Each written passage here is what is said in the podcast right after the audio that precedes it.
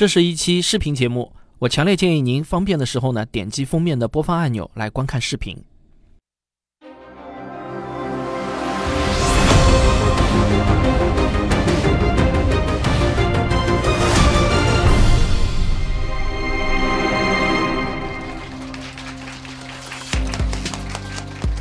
非常高兴跟大家在这儿见面啊！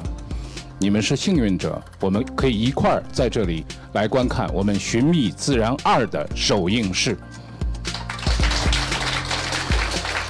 这个片子呢是由科学声音出品，来汪杰领衔制作的一个片子。汪杰在之前跟我说，他说啊，我想拍一个片子，然后呢想做一家影视公司。这家影视公司会做成未来的中国的 Discovery，我嗤之以鼻。什么？你知道人家花了多少钱，做了多少年才做出来吗？现在看了这个片子之后，我觉得，嗯，maybe，maybe，有可能。接下来就以热烈的掌声，把我们《寻觅自然二》的这个团队一块请上来，有请王杰和他的团队。你们就五个人拍了个电影吗？这个有点过分了吧？当然，这只是我们团队很小的一部分，嗯，作为一个代表啊，呃，我就不多说了。我是这个片子的编剧、导演加主持人加主创，甚至连制片的工作也一口气全包了。因为一个小团队，几乎所有的杂事儿都得自己干。然后我让他们自己介绍一下吧。哦，我叫大圣，那个姓孙，孙鹏程。那为啥叫大圣？就是因为知道知道，姓孙都是大圣，嗯，啥都得干，啥都得干，对，得得随时变，所以就起了这外号啊啊。嗯，大家好，我是这个影片的负责剪辑的剪辑师，我叫王问。大家好，我是科学视频化的主播吴金平，在这部片子里面，我兼任部分特效制作。啊，大家好，呃，我是阿石，呃，吴老师说那个特效不是他的正业，那么特效是我的正业，啊，这个我在这个片子里主要是担任就是后期和特效，啊。好，那么这个团队给我们带来了这个影片，我们再一次热烈掌声感谢这个团队给我们的付出。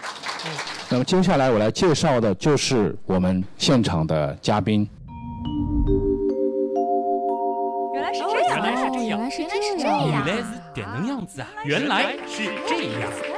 汪杰老师他们的这个团队，包括整个科学声音的这个团队，就是可以用非常非常非常小的投入，或者说是非常非常小的一个一一个怎么说呢？就是一个一个着力点，它就能够给大家带来一个非常非常大的能量，非常非常大的惊喜，就是这样一种感受。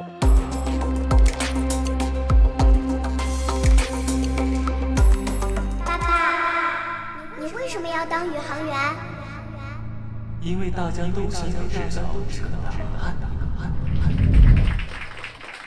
我的微信呢是小写的 BBC，啊，是当时那时候也是年轻的时候有个梦想，希望能够啊做成中国的 BBC。这一行其实特别艰难，特别艰难。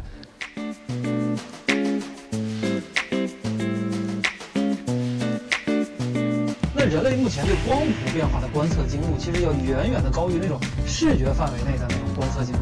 所以通过这种方法找到的那个系外行星啊，要靠谱得多。因为我自己就是学这个工科的嘛，所以我的平时讲的主要也都是那个呃工程制造相关的。嗯，对，土建呐、机械呀，或者是通信啊，类似这些，我大概懂一些的。像王老师一直讲的这种这个比较偏理论的这头，我确实是不太懂。今天也是来学习一下。嗯，好。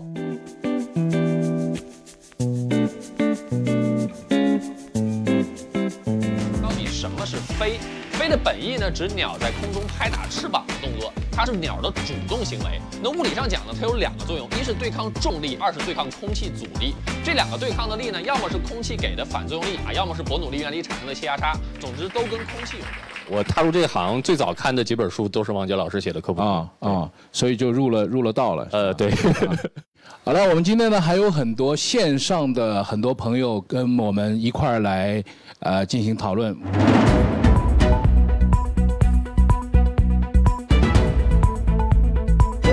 要衷心的祝贺汪杰和他的团队《寻觅自然》第二季隆重上映，这是我国科学影视事业的一个重要事件，可喜可贺。大家好，各位专家、各位领导好，呃，非常开心能看到你们汪杰这个非常重要的片子，关于科普的力作能够上映，祝你们成功。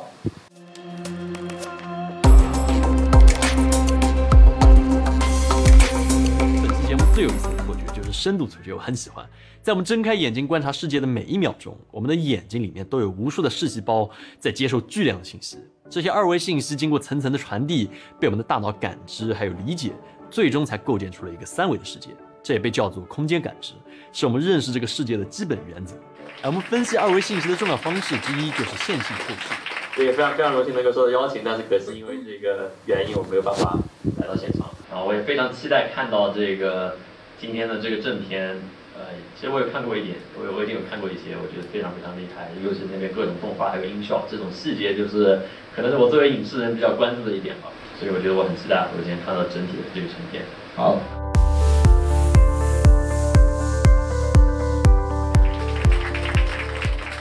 作为一个投资人来说，看到这个片子今天上线了，心里什么感受？非常激动，因为我是可能。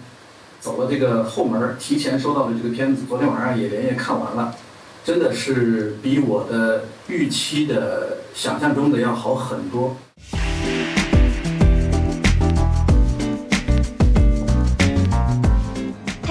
自得地吃着一碗小面，下单了自己心仪已久的桌子。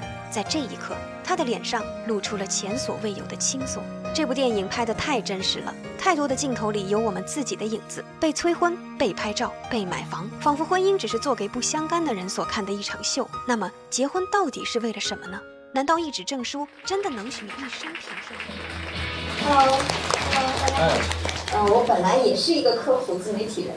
嗯，我非常高兴能看到，就是咱们国内有自己的，自己就是从拍开始就是自己去策划的这么一部片子，所以非常期待一会儿和大家一起看一下。那么接下来呢，我们要来致我们的开幕词了，就是上海市科学技术协会的党组书记马兴发先生，有请。仅代表科协啊。对活动呢表示祝贺。国内的这方面呢还比较欠缺。我跟汪杰导演时间呢是不长，但是听他介绍第一集拍摄的时候的心情和付出和他的情怀情节啊，他做了大量的工作。他跟我说捐一块的也有，捐几万块的也有，就是大家都非常支持这个影片的拍摄，克服了种种困难啊。今天能够第二季能够跟老百姓能够相见啊，也是非常的不容易。我们也非常欢迎。社会力量共同来办科普，我想我们啊能够发挥各自的优势，呃，协同并肩作战，一起把上海的科普呢，呃，继续的走在全国的前列。谢谢大家，谢谢，谢谢王书记，谢谢，请落座。探秘寒武纪，我们一块来看这个影片。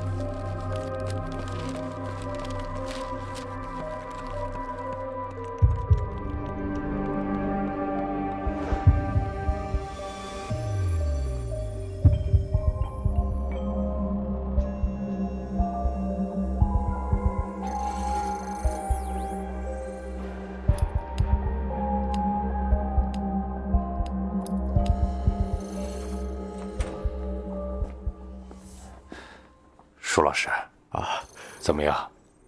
你觉得它是什么？老罗，我现在还不确定这到底是什么动物，但是我觉得它不像是云南虫。你是在哪儿发现的？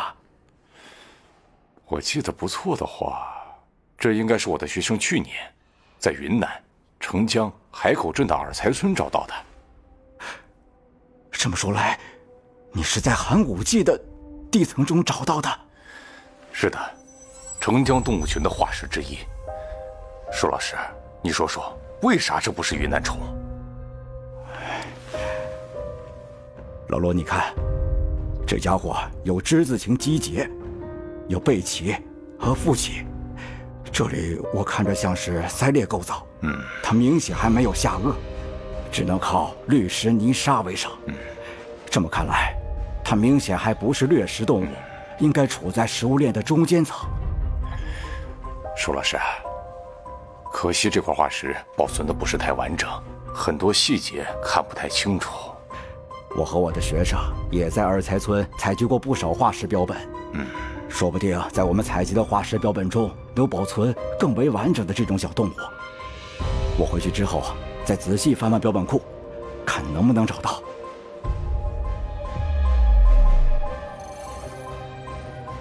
我所在的这个地方呢，就是这块重要化石的发现地——昆明市海口镇的尔才村。果然，十多天之后，舒教授又在西北大学的化石标本库中再次发现了另外一块重要的化石，也是采自这个附近。两位教授呢，还展开了一段愉快的合作。没过多久，这两块化石就震惊了全世界，因为他们回答了人类从何而来这个终极谜题的部分答案。很快啊，他们即将在古生物学界掀起巨大的波澜，成为澄江动物化石群里程碑式的存在。那么，这到底是怎么一回事呢？哎，这个呀，就要让我从寒武纪的概念开始给你讲起。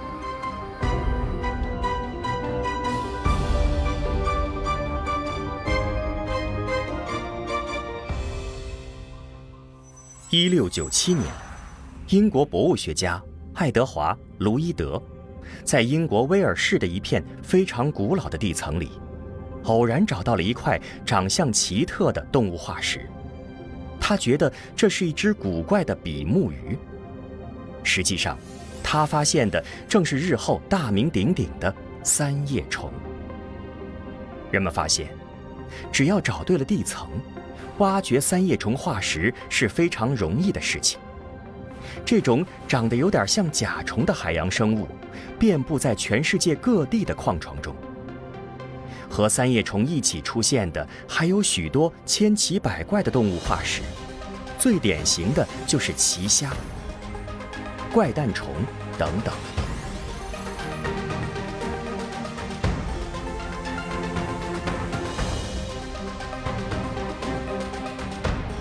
到了1835年，英国地质学家塞奇威克觉得有必要给三叶虫生活的地质时期起个统一的名字，他用了 Cambria 这个名称。这其实就是英国威尔士的坎布里亚山，卢伊德最早发现三叶虫化石的地方。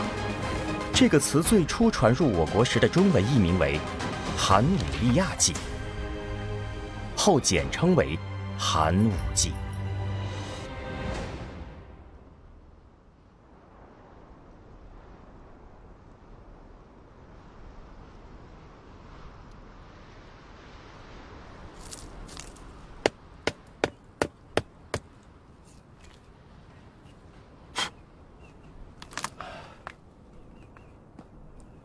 现代人呢，已经很难理解19世纪的欧洲人对于地质学的热情有多高涨。这种盛况啊，在整个科学史上都是空前的。无数人呢，就拿着地质锤在岩石上敲敲打打，希望能够发现一些有趣的东西。而古老而神秘的寒武纪地层呢，尤其令人着迷，因为在这个地层中蕴含着极为丰富的动物化石。那个时候的地质学家们啊。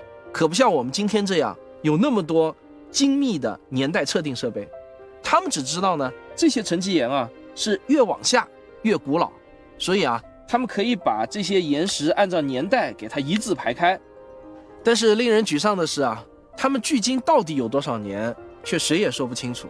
比如说啊，那个时候著名的地质学家巴克兰先生，他在面对这样的一块动物化石的时候啊，也只能做出这样的猜测：这只动物生活的年代，距今有可能是一万年或者一万个一万年之前。说白了，这个呢就是凭感觉瞎猜而已。但是，寒武纪动物化石被挖掘出来的越多，就越是让一位备受尊敬的英国老先生感到心惊肉跳。他就是进化论的创立者达尔文先生。因为按照进化论的观点，任何生物都有祖先，可是寒武纪地层中的动物化石却像是凭空出现的一样。在全世界各地比寒武纪更古老的岩层中，几乎都是一片空白。面对神创论支持者们的诘问，达尔文也只能老老实实地写道：“我很抱歉，对于在寒武纪之前的地层中没有找到对应动物化石的问题，我无法给出令人满意的答案。”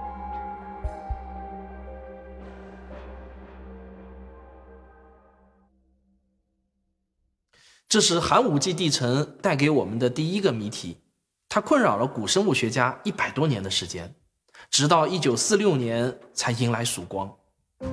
一九四六年，澳大利亚地质学家雷格·斯普里格在埃迪卡拉山一座废弃的矿山中，意外地发现了一些他从未见过的奇怪生物的化石。更重要的是，他判断这些化石所在的地层比寒武纪要早得多。他认为自己解决了寒武纪谜题。不过，正如许多伟大的发现刚被提出时的命运一样，同行们都觉得肯定是斯普里格搞错了地质年代。最负声望的《自然》杂志也拒绝了他的投稿。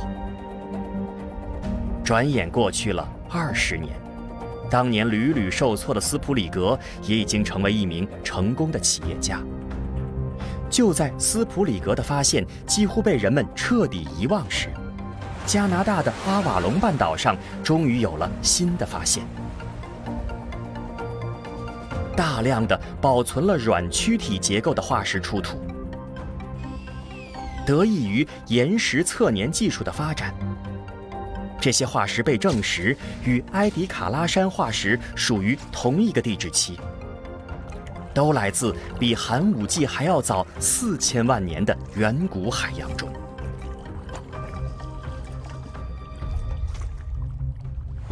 就这样，困扰了达尔文一生的重大谜题终于被解决了。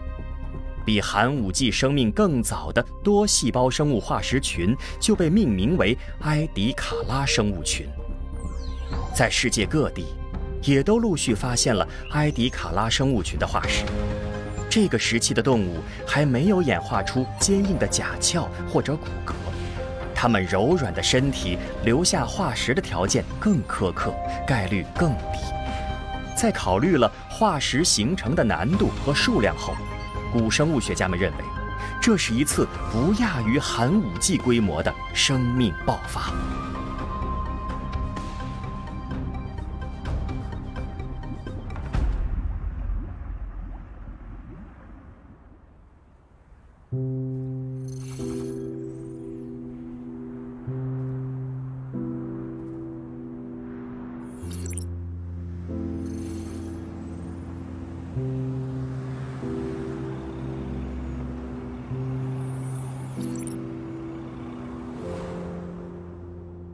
这里是贵州省瓮安县的瓮福磷矿。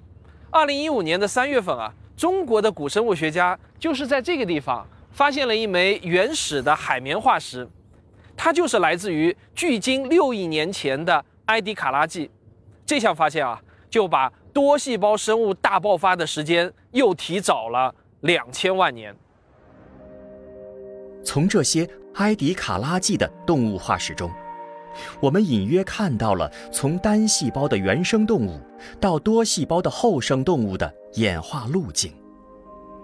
海绵没有明显的组织和器官，当海水流过海绵身体的孔洞时，海水中的有机物质就会被过滤出来。海绵身体里的大部分细胞功能都是完全相同的，它们细胞之间的联系很弱，甚至不怎么交换物质。把海绵切碎并不会杀死它们，只要把碎块再放在一起，它们就还会重新合为一体。查恩盘虫长得很像植物，通过摆动纤毛，海水流进有分支的消化管道，消化后的残渣会在纤毛的推动下原路返回，排出体外。治水母是埃迪卡拉纪生物中的顶级设计，它可以通过有节律的收缩进行游动，还能利用触手上的粘细胞粘住浮游生物进行捕食。这使得它们一直从5.8亿年前生活到了现在。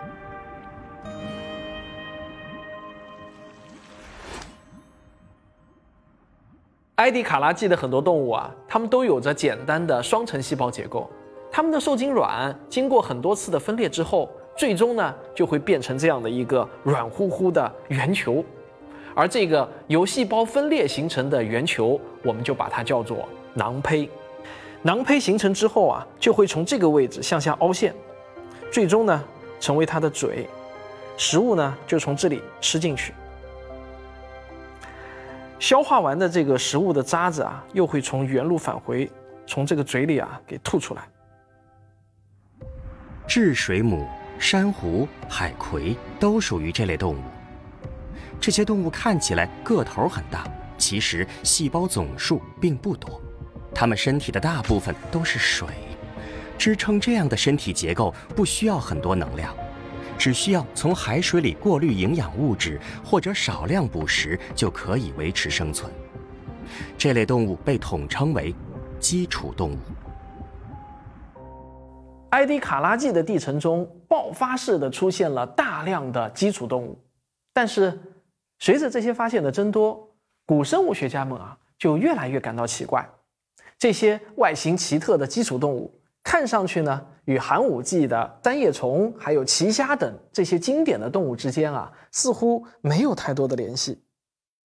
进化论可不允许出现掉链子的情况，这就好像啊，我们千辛万苦的终于找到了比寒武纪更早的那块多米诺骨牌，但是我们马上又发现啊，这块骨牌似乎呢离寒武纪太远了。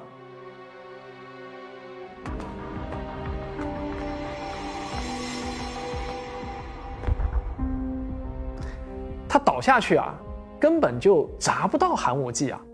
寒武纪生命从何而来之谜又一次被提了出来。那么这个谜又该怎么破呢？埃迪卡拉纪动物似乎都是以海水中的有机物为生，没有互相捕食的关系，这是它们与寒武纪生物最大的区别。而寒武纪的动物存在着明显的弱肉强食的关系。要证明埃迪卡拉纪生命与寒武纪生命之间的联系，关键是要在埃迪卡拉纪中找到捕食关系的证据。突破口来自于小壳动物群的发现，这是在埃迪卡拉纪晚期地层中发现的一类带有小型甲壳的动物化石。这个变化极为重要，因为这类动物不会孤立的存在。它们是在生存压力下演化出来的。换句话说，海洋中出现了能够吃掉软体动物的捕食者。你可千万不要小看这种变化。要知道啊，这种动物的硬壳啊，它可不会凭空出现，一定是有什么动物想要吃掉它们，这才演化出了这些硬壳。这块来自沉江生物群的化石标本中。一只优雅奶莲海葵正在吞食一只蛇孔贝，正是动物间的这种捕食行为，不经意间扣动了寒武纪生命大爆发的扳机。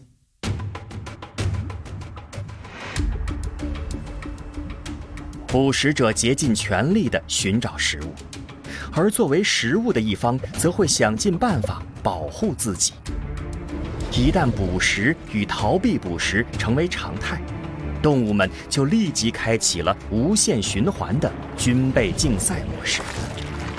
正是这种军备竞赛，才引发了丰富多彩的寒武纪生命大爆发。说出来啊，可能会让你感觉难以置信。引发埃迪卡拉纪末期动物演化的一个关键发明，是一个听着不怎么令人感到愉快的器官。在这个器官出现之前啊，动物它不论是吃东西还是排泄东西，用的都是同一个洞口。你可能觉得啊，这太不卫生了，但是呢，动物们却并不在乎。不过啊，这种同吃同泻的真正痛点却是啊，在上一次吃进去的东西没有吐出来之前啊。是没有办法再吃别的东西了。这样一来呢，吃东西的效率啊就实在是太低了。奇妙的是啊，在某一次偶然的基因突变之后啊，有一种动物的身体中呢，又意外的开了一个洞，就是这里。这个啊就形成了它的肛门。它的出现啊，就直接把原来的手工作坊给升级成了流水线，上面吃，下面卸，一刻不停。这个营养吸收的效率啊，那就是大大提高了。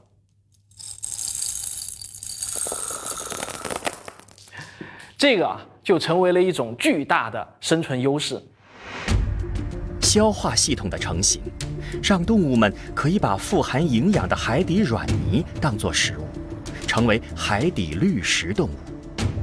而另一部分动物则打起了海底绿食动物的主意。于是，演化的军备竞赛就这样开始了。绿食动物为了不被吃掉，有的发展出坚硬的装甲，有的变得身怀剧毒，粘液护身，有的躲进坚硬的贝壳，还有的干脆把自己变得不值得吃。但是，魔高一尺，道高一丈。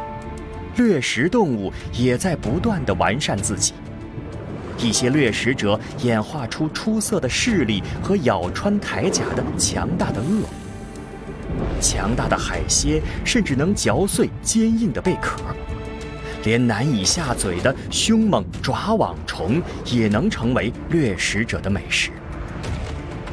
近乎疯狂的动物军备竞赛，为各种生命提供着永不间断的演化压力，也在不断创造着各种各样全新的生态位。在竞争中胜出的动物存活，在竞争中失败的动物灭绝。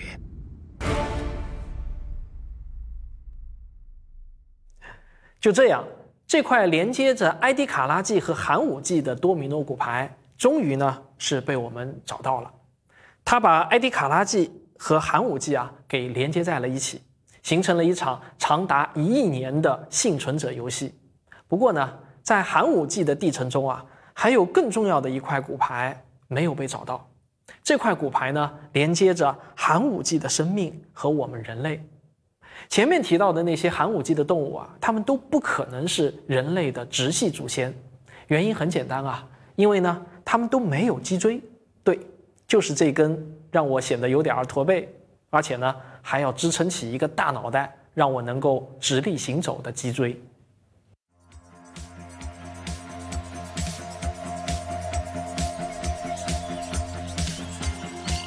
脊椎是人类这一动物分支的共同特征。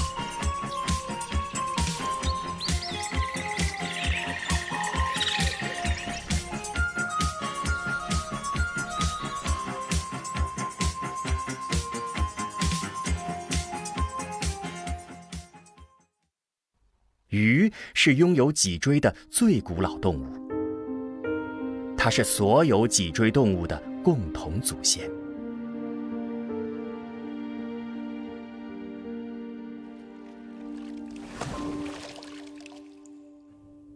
所有的古生物学家都对一个问题充满了好奇：第一条有脊椎的鱼到底是从什么时候出现的？如果能找到这条鱼啊！那就等于找到了所有脊椎动物的祖先，也找到了寒武纪生命与人类之间的那块骨牌。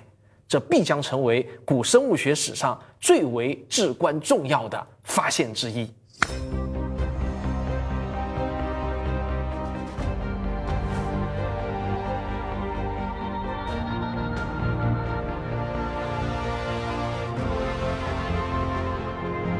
我回去之后再仔细翻翻标本库，看能不能找到。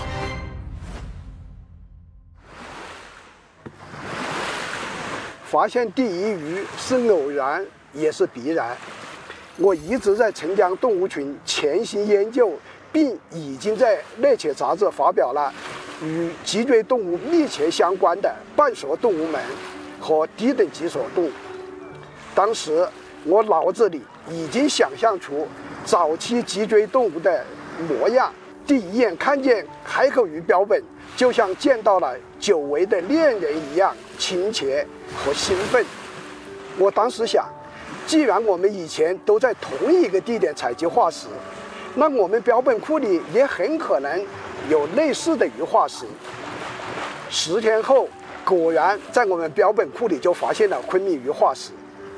海口鱼和昆明鱼在形态上很相似，但前者有七对鳃裂，后者只有五对，这是一个关键性的区别。昆明鱼的发现有多重意义，它提供了关于头部的构造、鳃弓和心脏等组织的完美信息。我们后来还发现了一个新属种，即具有长鼻子的蛇形中剑鱼。这说明在寒武纪早期，鱼类就已经开始多样化了。实际上，昆明鱼的出现时代比海口鱼稍微早一点点，所以严格的说，目前已知的第一鱼应该是凤礁昆明鱼。昆明是发现地，凤礁是我母亲的名字，其寓意是。昆明鱼是所有脊椎动物的母亲，也是全人类的母亲。它是科学上的夏娃。舒德干教授领衔的这项研究成果，在国际顶级学术期刊《自然》杂志发表后，立即引起了全世界的巨大轰动。找到了脊椎动物的祖先，相当于部分回答了“我们从哪里来的”哲学之问。这项成就也被评为1999年中国十大科技进展，名列第四。有了这些化石，科学家们就可以尝试着回答另外一个顺理成章的问题：脊椎是如何演化出来的？要回答这个问题啊，我们就要从一个错的离谱的基因变异开始说起。对于当时所有的动物来说呢？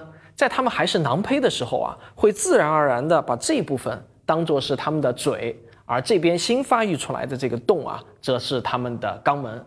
但是啊，一个意外的错误却让一类新的动物产生了，他们会把这个大的凹陷啊当做是肛门，而把这个新开出来的这个小口呢当做是它们的嘴。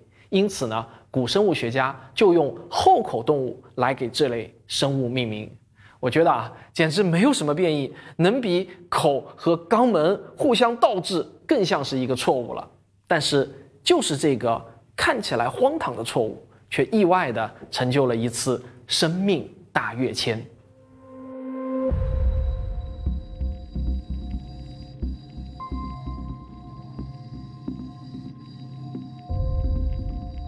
头尾倒置的胚胎，在头这一侧。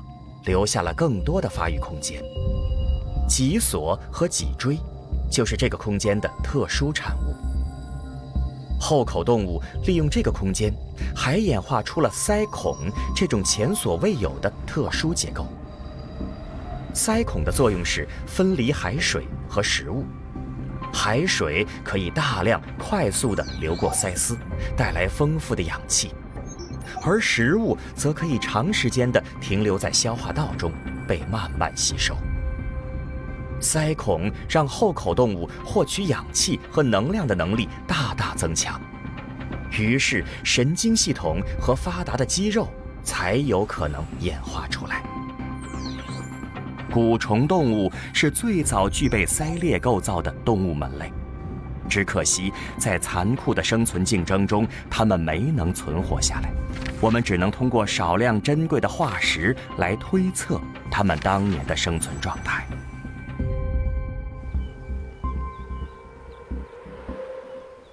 这里啊，就是后口动物化石证据的发现地，世界著名的云南澄江生物群，它的总面积呢超过一万多平方公里，可以说啊，整个昆明还有玉溪地区全部都囊括在澄江生物群的范围之内。这里就像是一个虫洞，让我们得以窥见这颗蓝色星球五六亿年前的震撼景象。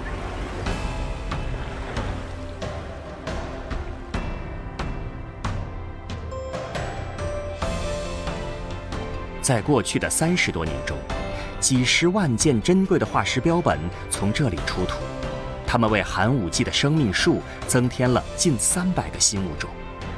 特别是1995年以后，大量后口动物化石的发现，让澄江动物群成为脊椎动物演化和人类起源研究的圣地。它是目前世界上最有价值的寒武纪化石宝库。我们不知道它未来还会给我们带来怎样的惊喜。从埃迪卡拉生物群到小鞘动物群，再到澄江动物群，这一系列的化石证据啊，就串起了后生动物演化的证据链条。那么，在这个阶段啊，生命的演化是真的加速了吗？我们常说的寒武纪生命大爆发，它是真的发生过呢，还是说啊？它仅仅只是我们的观察者偏误而已呢。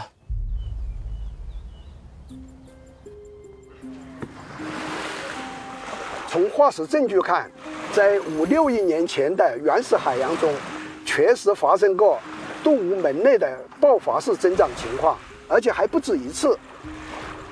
地球动物界从低等到高等，包括三个亚界，它们分三步连续爆发成型。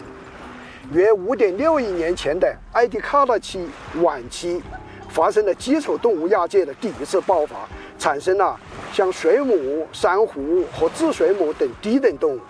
又过了两千万年，启动了第二次爆发，产生了圆口动物亚界的许多门类，包括各种蜕皮动物、圆体动物和腕轴动物。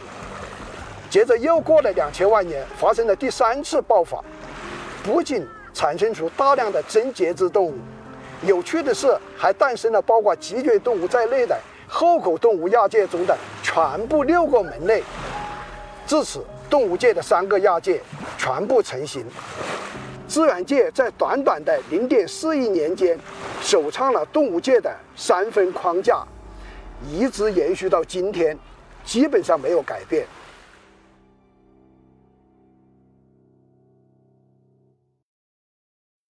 每一次生命爆发都是由于动物胚胎阶段的微小创新而引发的，它们在生命的历史舞台上绽放出了无比瑰丽的花朵。那么，这些微小的创新又是如何发生的呢？基因的突变呢是随机的，没有人知道啊下一次突变会发生在什么位置。但生命的演化并非没有方向。当一个能够摆脱环境束缚的重要改变出现之后，所有的后代都会继承和完善它。就如同我们没有必要重复发明轮子一样，生命也是一样。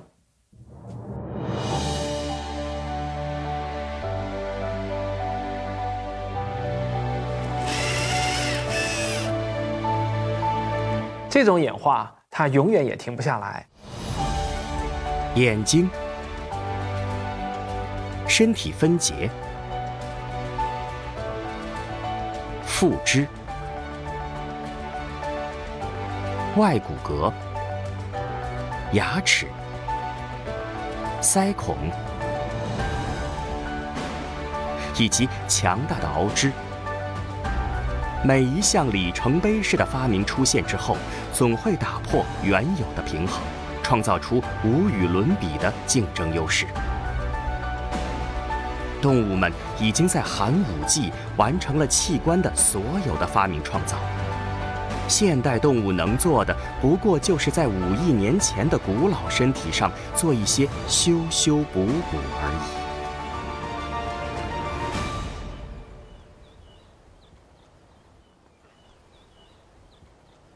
为什么这件事情恰好发生在寒武纪呢？要知道，弱肉强食是动物们生存的基本法则，即便是单细胞动物也不例外。捕食与逃亡，在寒武纪之前的远古海洋里，已经进行了超过三十亿年的时间。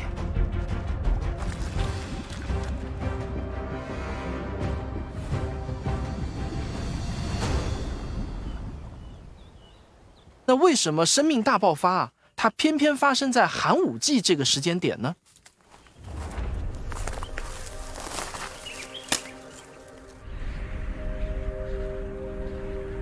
六点四亿年前的地球，正在从冰雪中逐渐挣脱出来。在埃迪卡拉纪之前的三十亿年时间里，缺氧一直是海洋的常态，也是压制着多细胞动物演化的主要力量。现在，雪球地球开始慢慢融化，形成了大面积的浅海区域。在阳光照耀下，这里成了海洋藻类的乐园。每一颗海藻都是一台制氧机，光合作用让海水的含氧量快速上升，这正是埃迪卡拉生物群爆发的原因。然而，海水的含氧量并不能维持稳定，很多复杂的因素会影响含氧量。在某些时期，含氧量会持续下降，这同样为生命演化提供了动力。面对缺氧，生命并不会坐以待毙。除了演化出鳃孔的后口动物以外，其他动物也演化出千奇百怪的方法，来尽可能多地获得海水中的氧气。它们有的会尽量增加皮肤与海水的接触面积。有的会不停地让海水从管道里流进流出，还有的发明了专门用于呼吸的鳃足。这些动物的桨状的腿最初并不是用来运动的，它们只是在用这样的结构起到增加身体与海水接触面积的作用。海水中的氧气含量不仅主宰着寒武纪生命的兴衰。也主宰着现代海洋生命的兴衰。科学家们已经发现，由于人类活动的日趋频繁，海水的含氧量已经呈现出下降的趋势。在一些沿海城市或者河流的入海口附近，海水的含氧量下降得非常迅速，而且受影响的海域面积还在逐年增加。大洋缺氧事件与全球变暖一样，正在对所有人的生活产生着潜在威胁。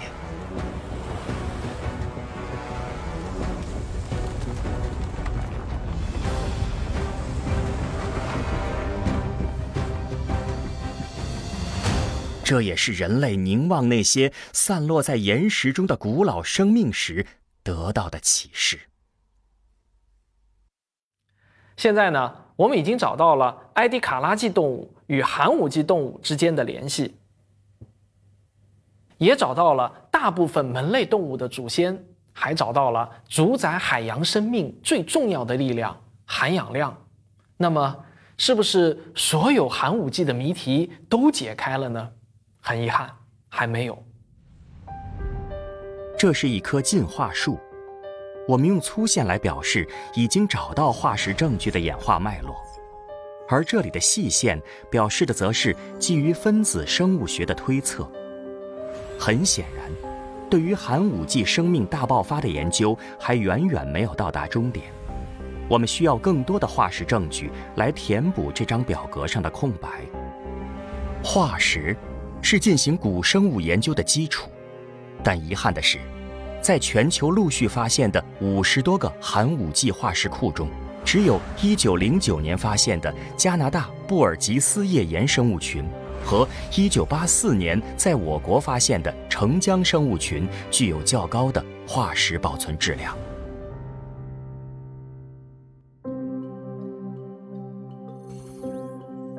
自达尔文时代以来，寒武纪生命就一直困扰着进化论的支持者们。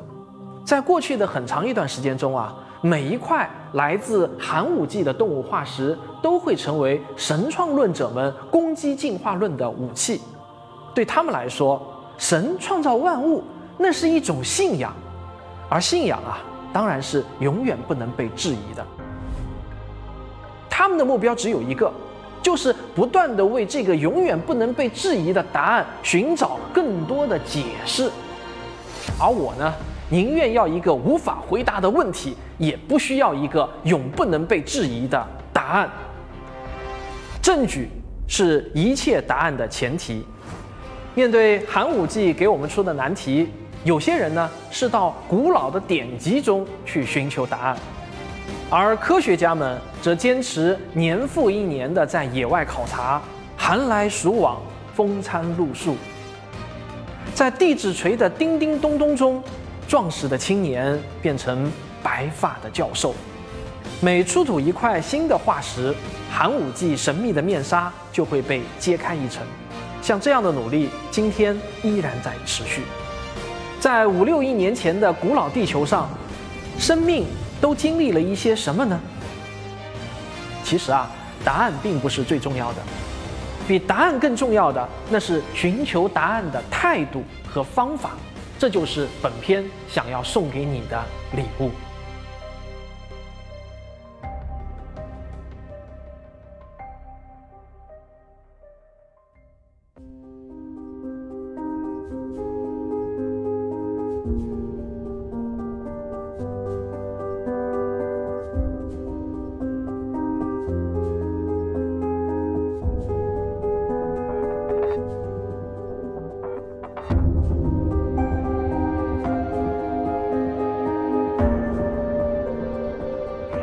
脊椎动物的祖先就是最早最早的那条鱼，大概两点五厘米长。它的第一个化石就是在这里发现的。我所在的这个地方呢，就是这块重要化石的发现地——昆明市海口镇的马柴村。别看这个村子不起眼，这可是全世界出名的地方。把那个那个摇臂抬上去，抬上去之后，我摇臂拍的。这次到云南澄江来拍一个叫《看密寒武纪》的这个只能碰运气了，比如说刚好现在不吹的时候讲完。好，再见。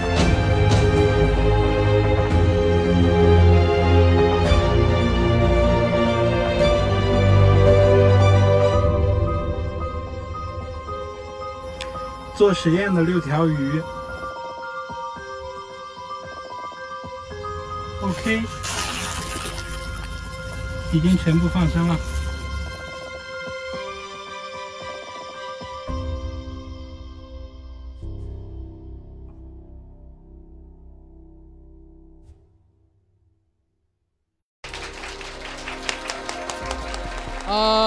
十分钟的电影啊，我看完之后，我的感觉是什么？就是好像很短啊，怎么会想到说最后走到了这条路上？现在已经第二季了，对，马上筹备第三季了。嗯嗯，这个我不知道大家。跟我是不是一样，或者在座的？我相信我们都有个共同的经历，就是我们很多人都是看的科学纪录片爱上科学的嘛。就是我们从小看的科学纪录片，我们会有一个体验，就好像科学纪录片天生就应该是讲老外的故事。你有没有发觉没有？你们大家就好像一讲起科学史，那就是外国人的事情，跟我们中国人没有什么关系，对吧？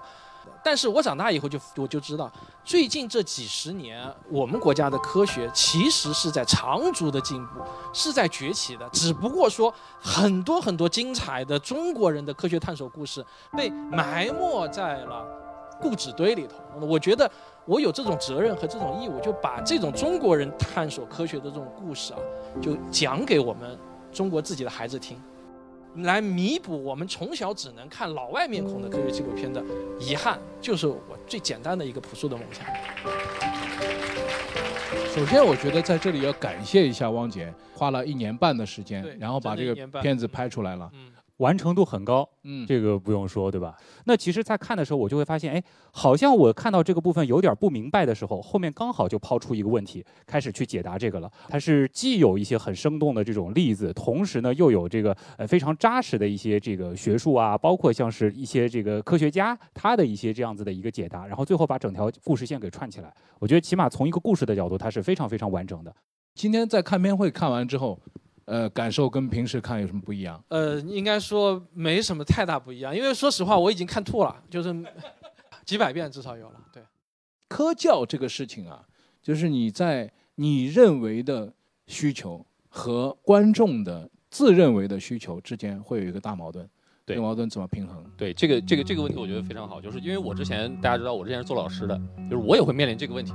就我每次上课的时候，我的大纲是固定的呀，然后我每节内容讲的都是一定会一定会会考到的，我必须讲这个东西。嗯那这个东西是不是这个学生真正想听的，他真正感兴趣的呢？是这里面其实要打一个大大的问号。嗯然后呢，看了汪老师这个片子之后啊，我就觉得这可能是我们就学校教育当中比较缺失的一环。是比如说我最早看这个《寻觅自然》第一季的时候，我看第一个画面，我的第一感觉就是最近特别流行的梗，就是你这背景是假的吧？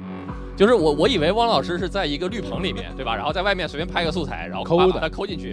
然后后来我我看第二镜头发现不对，汪老师的脚是真的踩到那个石头上，发出了一个声音。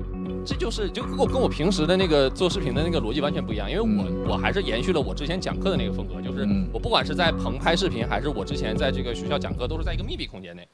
假设我来做一个这个短视频来介绍咱们的这个纪录片，我可能会用那个那个肛门的发明来那个 来来开，因为这个真的觉得就是很吸引啊！我以我以前从来没想过，就这个是一个生物学上的突破，就是从一个口变两个口，甚至后面还有个递进，就是这两个口还可以相互置换，因为这个是一个就是很增量的信息。我是上海自然博物馆的科普志愿者，大概做了七年多吧。我觉得小朋友完全能接受。汪老师的这个桥段啊，我一听一听，哎，正好都是我们想讲的。这样叫小朋友不能懂吗？你只要看到小朋友啊，他伸长了脖子，微微张开嘴，他的眼睛啊，你你就完全知道他是能够沉浸下去，而不沉浸下去。他只要有兴趣了，他慢慢在他的人生道路上就不断的去完善他这个事情。这个就是我们这个最最需要的这个。感谢感谢，谢谢谢谢谢谢，感谢感谢。看了汪老师这个片子，我觉得就是正常，其实我们教育当中就应该缺失这样一个环节，就是我能不能，我我可能真的在书本上学到了一个叫澄江生物群这样一个名词，我能不能够真的到澄江那个地方去实地看一下我这个化石到底是怎么挖出来的？我觉得这个在教育当中其实是非常重要的一个环节。对，其实有很多的东西是一个体验。我只是有这样一个梦想，我要来这里一下。但你要知道，在一个孩子心中植入一个这样的梦想是多么的困难。对，这样片子看完之后，我我对对那个地方，我说我想去一趟。对，我看到那个石头怎么砸，所以我觉得就是有些事情我们要亲身去做。Tim，你从一个经常拍片的，也是一个科普人的这样的一个角度看，你觉得拍完之后的效果怎么样？呃，我觉得还是非常好的，因为其实长篇和短的内容，我觉得差距还是，呃，还是挺大的。我是指难度上面是明显会比短的内容要难很多的，因为你涉及到的，呃，不仅仅是一个这个片长的这个问题吧，其实你的素材量，这是首要的，你要保证关注的观众的注意力持续能够被抓住，你要不停的给观众刺激的点。那我觉得这个其实还做得很好的，在之前这片子里面有大量的这些，呃，这个现实中的实拍素材，然后还有这些动效。然后还有这个三 D 的这些场景，因为有很多这种寒武纪那些各种这这个东西是我们现在没法去拍的嘛，但是仍然能够通过这种方式把它给做出来可视化，呃，这其实是我觉得非常呃非常可敬的吧。就像我刚刚开头片子里面开头讲的那个汪老师对于这个细节的把控，可以看得出来是非常追求的。事实上，这次做这个片子的音效，那个李佳琦老师也是我的朋友啊，是非常非常专业的这位老师，然后做了很多很多细节的这个声音啊。其实我我个人是一个对声音比较敏感的人。因为我觉得一个优秀的片子，声音占了其中的百分之五十，嗯，然后再配上这些优秀的画面，才能讲好一个故事。呃，我觉得在这个片子里面，对声音的处理，还有本身画面拍摄的质量都没得说。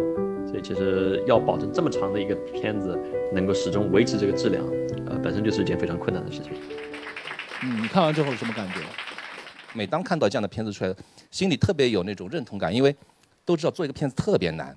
经历过的人都会知道，里面的每一个镜头、每一段设计里面多少的 NG，包括后面后期有多少磨合，包括从文案到最后实现，你大量的时间和大量的思考，肯定是要去一秒一秒的抠，就是。对对对对，金总啊，你是这个片子的出资人啊，我们问问看投资人你满意吗？《寻觅自然》系列现在已经拍到二，接下来马上会拍三。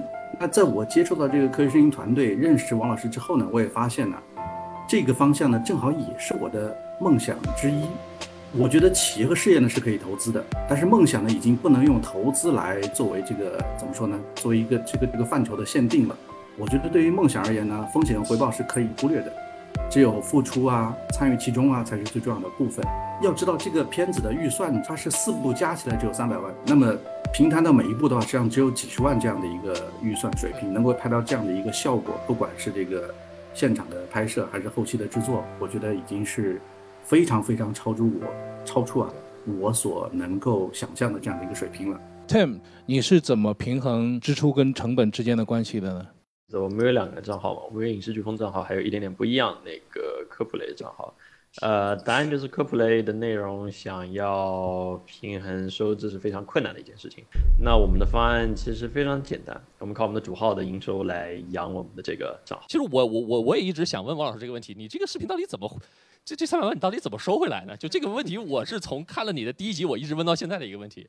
对，我们第一季呢，就是靠爱心赞助和流量分成就收回了一百万。我们第一季投资就是一百万，第二季这个三百万呢，目前呢我们靠捐赠加上科普资金、专项资金的扶持，包括国家出版基金给了我们一点钱，我们大概收回了三分之一，就是收回了一百万。然后还有两百万，以及我们宣发可能还要再花一百万的这个钱呢，比如说看看有没有人愿意啊，比如说有平台愿意独家播出买一些版权，或者有有企业家愿意冠名赞助，这些我们现在都没有招入。我们这希望就是通过呃一些活动让大家愿意来赞助吧。我们的今天活动的主旨是希望能够通过这个活动，为我们的《寻觅》第二集找到一个 title sponsor。甚至我们还想了一个招，可能讲出来你们都要笑啊。我们把它做成了一张海报，油画实物的海报。然后呢，我们想放到闲鱼上，就是一拍。我手上拿的这个呢，是真的实物的，不是一个印刷品海报啊。你可以立刻上这个闲鱼，搜索呃科学声音或者搜索寻觅自然，你就可以跳出一个这个链接来。然后在这个链接里面呢，有一些这个呃拍卖品，包括我们一些道具。然后这些呢，也不作为一个商品。只作为一个纪念品，我们一块来看我们《寻觅自然二》的第二季的第二集。在大自然中，湍流无处不在，这些漩涡不断的消失又形成，流体的运动复杂多变。湍流之谜被誉为二十世纪经典物理学的最后一个堡垒。只要是流体，就会出现湍流现象。飞机在极度紊乱的气流中飞行，机翼被各个方向的气流无序撕扯。湍流已经成为影响航空、航天、航海等工程成败的关键瓶颈之一。流体相当于是数以万万计的小球在发生相互作用，利用计算机来模拟流体的运动状态，我们就要借助超算来完成计算。只要湍流结构的深层演化与作用机理没有被彻底解决，我们就不敢保证获得了最好的设计。我们依然在寻找更优的方案。攻克一个物理难题，就像完成一项超级工程。中国已经成为世界流体力学研究中最重要的力量之一。我们清楚的知道，全部的游戏规则只差找出最优解。破解湍流之谜已成为二十一世纪大国博弈的关键布局。谁将拔得头筹？我们拭目以待。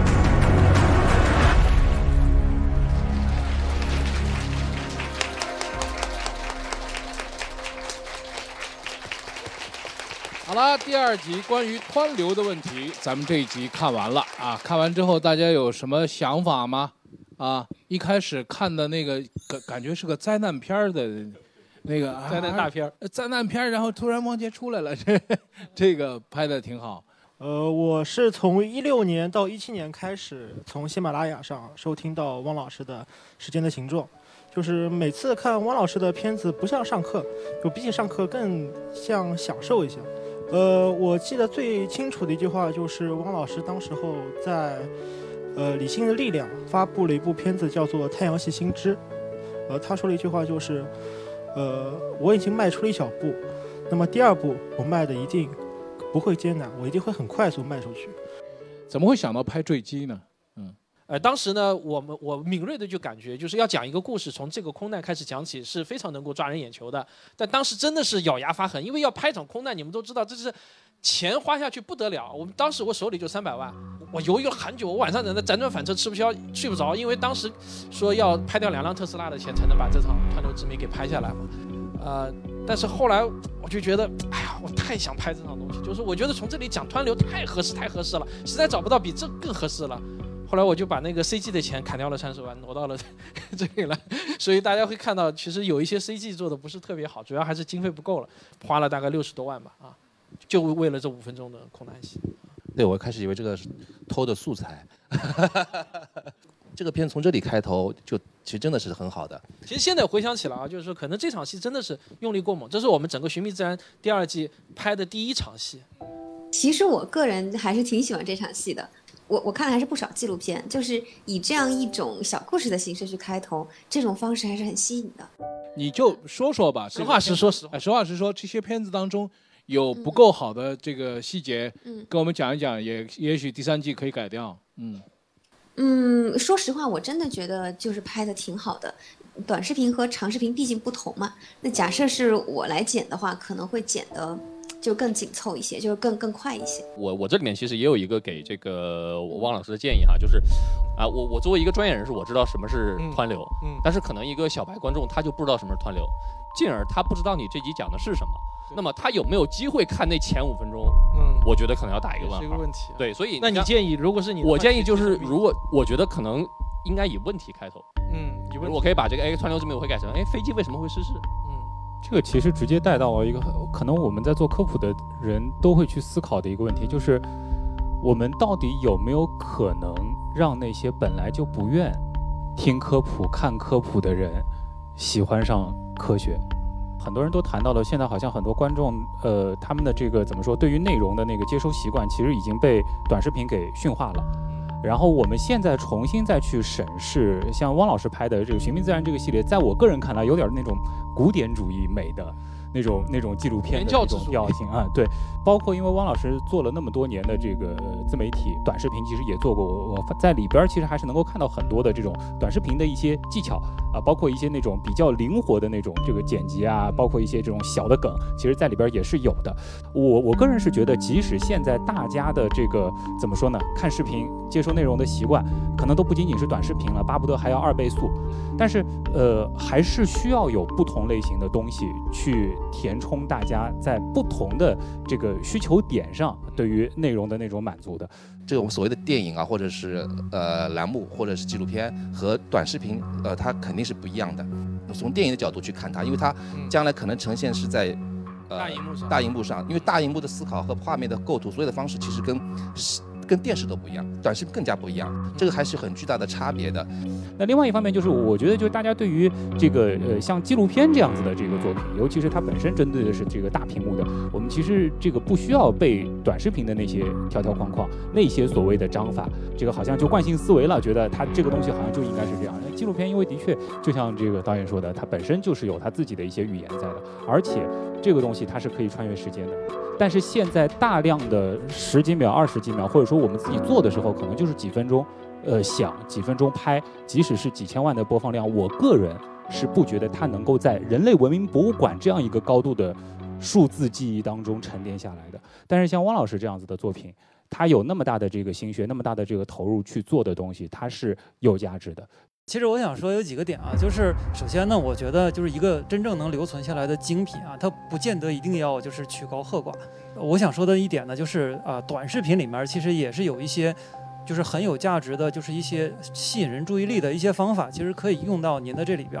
对，这是一方面。了快短视频呃不，我一直肯定短视频的很多方法在传播当中是很有用的。说的是长视频也好，短视频也好，它只是一个载体，它承载的是什么东西，这个东西就是这个东西本身是有高有低的，但是这个载体本身是不存在高低的，我是这么认为的啊。这个内容其实我觉得真的非常非常优质，但是如果要是让我一定就是有一点小小的建议的话，我觉得其实可以更就是更下沉一点儿。人在看这些那所有的视频也好，或者音频也好，或者是大家并不是真的在学东西，大家是在寻找共情。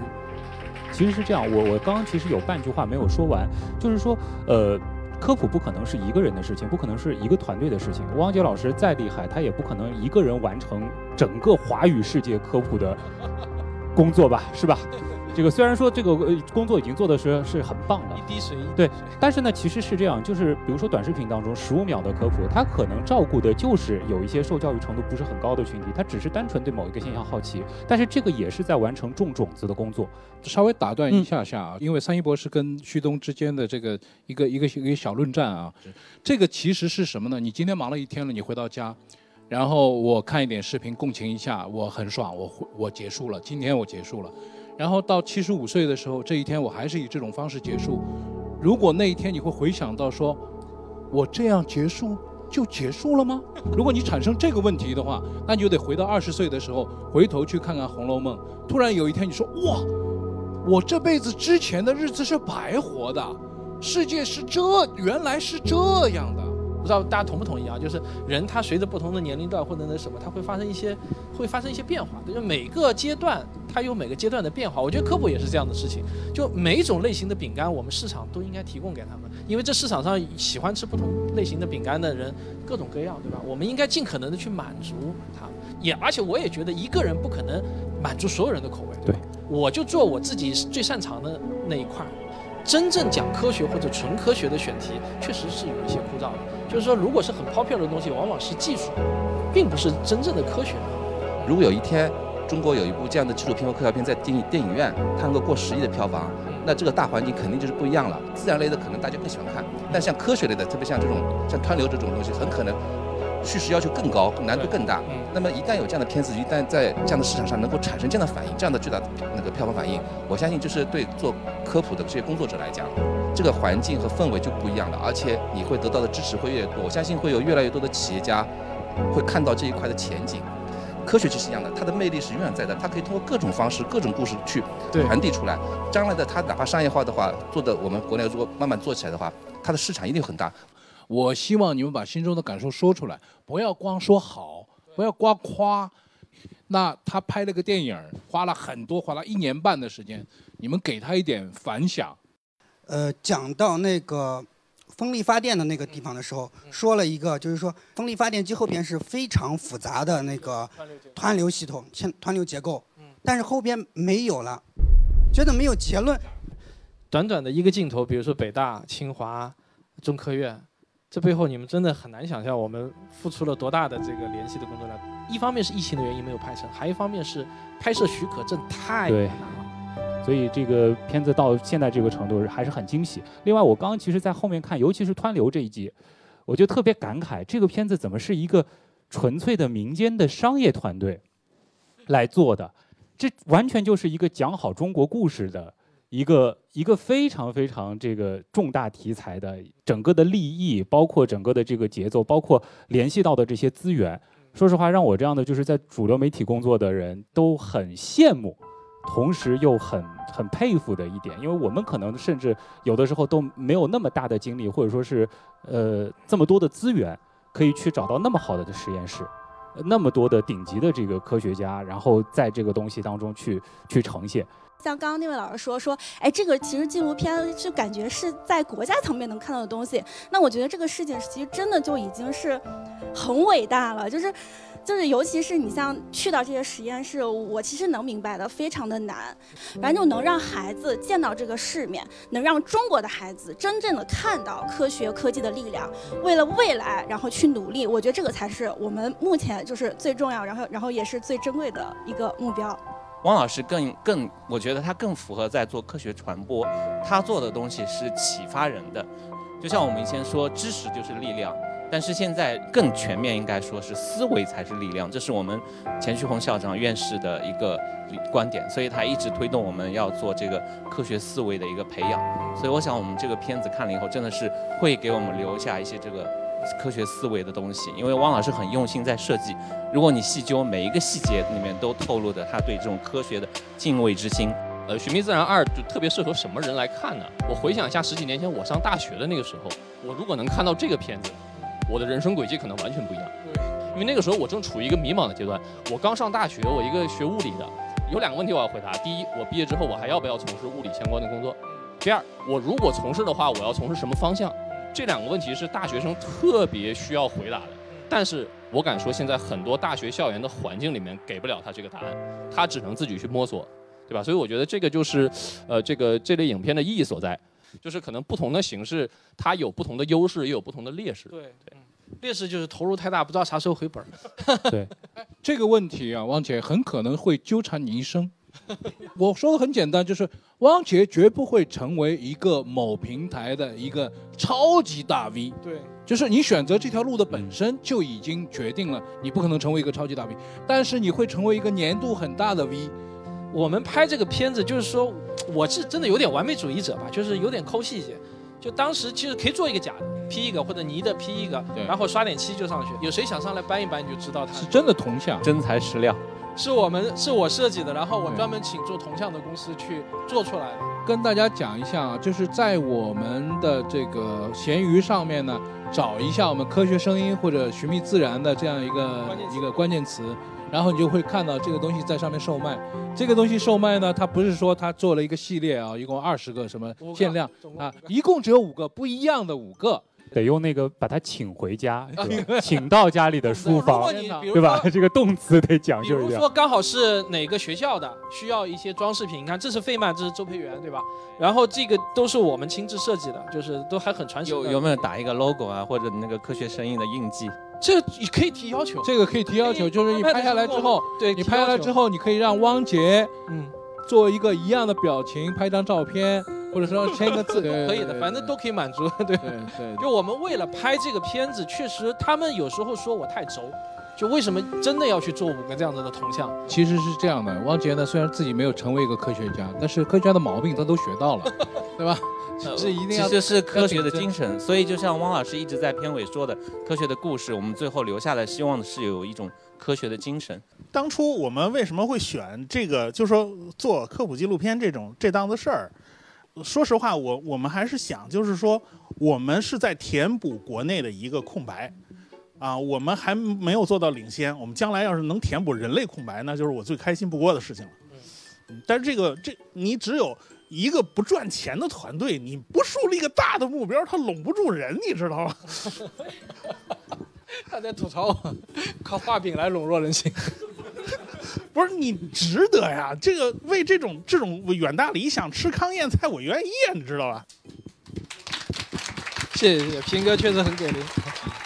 呃，可惜今天只有《快速射电报》里头的 CG 有大量的都是我们吴金平老师的作品，非常惊艳。你你去看了就知道了。就是说，我一直认为《快速射电报》那一集的 CG 是最好的一集，就今今天这两集恰恰是 CG 最弱的两集。但是选它有其他的原因，《快射电报》那一集的 CG 是我觉得做的最好的，其中大多数出自阿石和我们的那个平哥的之手。到时候上映的时候，你们一定要看。但是有那个，说实话，做 CG 我还是觉得我机器不够快。为什么？我觉得啊，买电脑。《快速射电报》的 CG 只有平哥能做好，还有阿石能做好，因为他们是两位是。阿石是我忠，以前也是我忠实的粉丝，就是我们这个，他们都是特别热爱科学，自己的科学素养又特别高的东西。比如说磁陀星的内部结构是怎样，不需要我告诉他，他自己看论文去了，然后自己把论文扒了，然后然后给我做一个就是磁陀星的一个模型出来，做的我也不知道是是是不是这样，反正但是我看着就很像，反正我看着就很像是那个味儿，是是我们科学迷心目中的那个味儿。我觉得看完这个片子以后，我感触特别深。呃，让我有非常有探究的欲望。除了震撼、比较惊艳之外的话呢，对广大的这个，呃，不光是大学生吧，青少年，我觉得都会有一些启发性。纯科学也是很有很有魅力的，并不是一定要热点话题或者跟生活中有关的话题，纯粹的满足人类好奇心的那种问题，其实它也是有长久生命力的。我是至少我自己就是这样的。我希望将来他生命力长长久久的，然后能够走到不仅仅是就是成人，甚至是更多的青少年或者孩子心中去。等上映以后，您一定要点赞、分享、转发、留言。没问题，一定的。万一有机会进到电影院，还得带着孩子买张票去看嘛。已经带来了。对对，谢谢谢谢谢谢。汪姐反而是我们这行里面的小弟，就是做视频这一块。但是我觉得汪杰真正打动我的是什么？他叫我就来了，为什么？这是行动力百分百啊！这是他的力量。我觉得这也是科学的精神，也是科学的力量。你看你现在好像还在卖铜像啊，将来是我给他助理发消息说，你那个限量二百个那个铜像留一个给我吧，就是要 要这样子。我觉得一定会这样子的。大家想一想，他们不赚钱，可能过得很苦。但是他们有一个优势是什么优势？这也是我觉得做科普的人很厉害的地方，他可以植入一个概念在你的头脑里。所以有些时候我说我们能够做的事情是什么？是影响一代人，这个是力量。那当然，为什么跟着汪老师一直在拍片？我我以前我是做视频记者，那个为什么我好好记者不做了？然后那个以前拍 TVC 那很赚钱的也不做了，我来拍科普那么穷。主要原因就是因为科普有趣，还有主要我觉得汪老师跟着他有盼头。你看他去年《寻觅二》这个预算是三百万，呃，今年翻番了，对吧？对。一年翻两番，后年我就就再再翻一番了。对对。啊，当然，所以我想从这里面想说一点，就是说，因为我们在拍的这个级别从短视频开始变成纪录片，纪录片开始往电影，然后电影可能。这个水平也不断的在提升，CG 的水平也从普通的这个演示变成了影视级，或者说电视级，然后再变成影视级。当然，这个是我个人的想法，就是说我我是希望以一个摄影师的角度，把我们的片子拍到中国的 BBC，这个是我的理想。对。啊，我们大圣年纪也不小了，啊，对对，其实是我们团队的理想。对对对，他他以之前跟我说了一句话，就。加入我们团队以后，他说我终于找到了一个我愿意下半辈子就只做这一件事情的，是你这么说的吧？就只做这么一件事情的。我热爱摄影，但是终于找到了一个可以让我更热爱摄影的一个理由。情怀就是你不再考虑那些本来认为一定要考虑的事情，而考虑那些本来我觉得一点都不重要，但它突然出现在心头的东西，然后我打算去做了，这叫情怀。我觉得他的形象之实在是也很一般，不过是因为他吴老师这些大圣这些人的情怀打动了你们，然后他们做出来的东西融入这些情怀当中，打动了你们，这也是一种共情，对吗？好了，那么今天呢，我们度过了一个美妙的下午。同时要提醒大家的是，如果您也是那位有识之士，或者您也是那位啊有抱负或者有愿望的人，就可以联系到我们。希望在未来的时间当中，有您的一份心力，在我们的节目和我们的这个呃寻觅自然的三和四当中。我们寻觅自然第三季也已经正式启动了，而且我们寻觅自然第三季的总的这个投资额会比寻觅自然二要再翻两到三倍吧。当然，现在我们已经募集到了一部分的资金，还没有还没有完全达到我们的预算额。所以，如果说啊，有有看到这看到这里的有识之士啊，或者说有情怀的企业家，愿意来跟我们一起做这部片子的话呢，我们也非常欢迎。就是有钱的出钱，有力的出力嘛，有有资源的给一些资源，我们一起来合作啊。可以这个可以私信我。对对对对，反正这个汪杰对梦想买单的这个精神非常大啊，他也到处去跟大家说。我们有这个梦想，然后他真的在完成，所以我希望大家能够多多的去支持他。那今天我们的活动就到这里告一段落，非常感谢大家，感谢大家的到来，谢谢大家。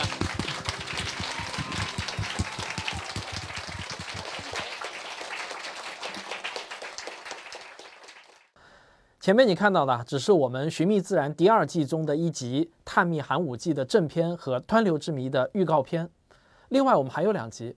来，我先请你看一下另外两集的预告片。太空中，地球就像一根巨大的磁棒，它的磁场保护了所有生物免受太阳风的袭击。指南针之所以能工作，就是因为地磁场的存在。自从人类发明指南针后的一千多年，从未有人怀疑过指南针的方向会发生南北颠倒。地球上的每一块岩浆岩都记录着它们形成时的地磁场方向。人类科技迅速发展，科学家们在世界各地测定不同年代岩浆岩中的渗磁，得出了一项令人震惊的结果：地磁极的反向是一个全球性的现象。我们不得不重新审视地磁的演化机制。地磁倒转这么惊人的大事件，到底是如何发生的呢？自1840年有记录以来，地磁北极点一直在向地理北极点移动。所有的迹象似乎都在强烈暗示，提醒我们正视一个问题：这段特殊的时期何时会到来？又会持续多久呢？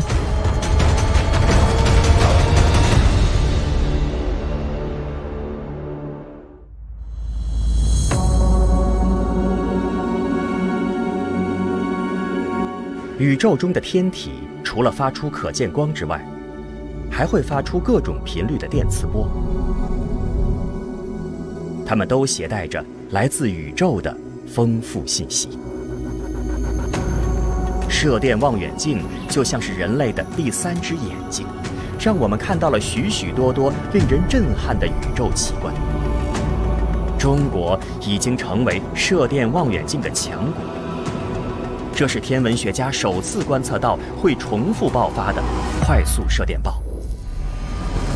啊，我坐在电脑前，在海量的数据里头搜寻可疑的信号。当这个爆发的信号真正出现在我眼前时，我整个人都怔住了。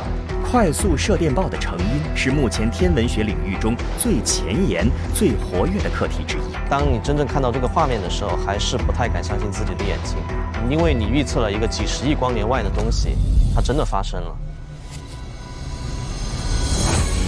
快速射电暴一经证实，便吸引了全世界越来越多的天文学家。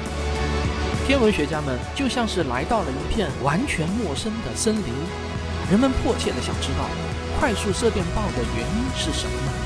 到底是什么引发了如此惊人的宇宙天象呢？您可能关心另外三集什么时候能上线，我只能说啊，现在还没法确定。因为我们希望啊，能通过今天这期节目，找到愿意给《寻觅自然》第二季做冠名的企业，或者呢，愿意购买独播权的平台。这一季啊，我们预期全网的总播放量呢，至少应该在三千万次以上的。此外啊，这部影片还会在全国各大科技馆、中小学等线下渠道获得海量的播放。而且这类纪录片会有很长的长尾效应，在未来的五到十年都不会过时。它一定能给冠名企业带来源源不断的优质商誉。另外，假如有某公益基金会愿意购买这部影片的信息网络传播权，当做一项公益事业赞助我们，我们也非常欢迎和期待。说实在的呢，从创作这部影片的第一天开始，我们就没有指望能通过它挣钱。我们最大的奢望，也就是不至于倒贴钱。对我来说呢，创造社会效益的意义啊，要大于创造经济效益。最后，我还想说啊，如果您有兴趣投资或者赞助我们拍摄《寻觅自然》第三季，这个项目也启动了。也欢迎您联系我们，我们一起为中国的科学影视事业添砖加瓦。您可以与谭老师联系，微信号是四零零零零九五九。